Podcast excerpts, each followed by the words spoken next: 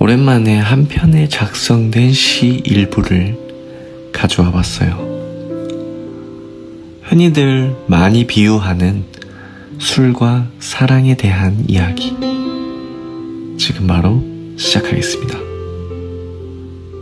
술과 사랑. 주거니 받거니 허물을 깨는 건 술이요. 주어도 받아도 그리움이 쌓이는 건 사랑이다.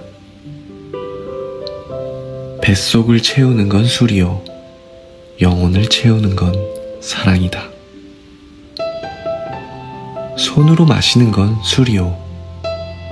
가슴으로 마시는 건 사랑이다.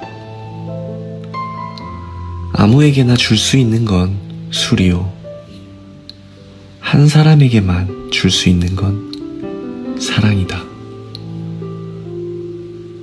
마음대로 마시는 건 술이요. 내 뜻대로 안 되는 건 사랑이다. 입맛이 설레는 건 술이요. 가슴이 설레는 건 사랑이다.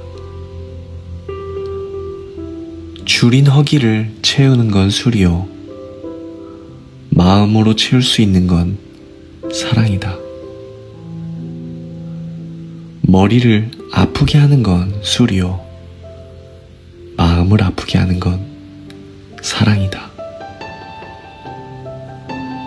잠을 청하는 건 술이요. 잠을 빼앗는 건 사랑이다. 강태규 술과 사랑 중에서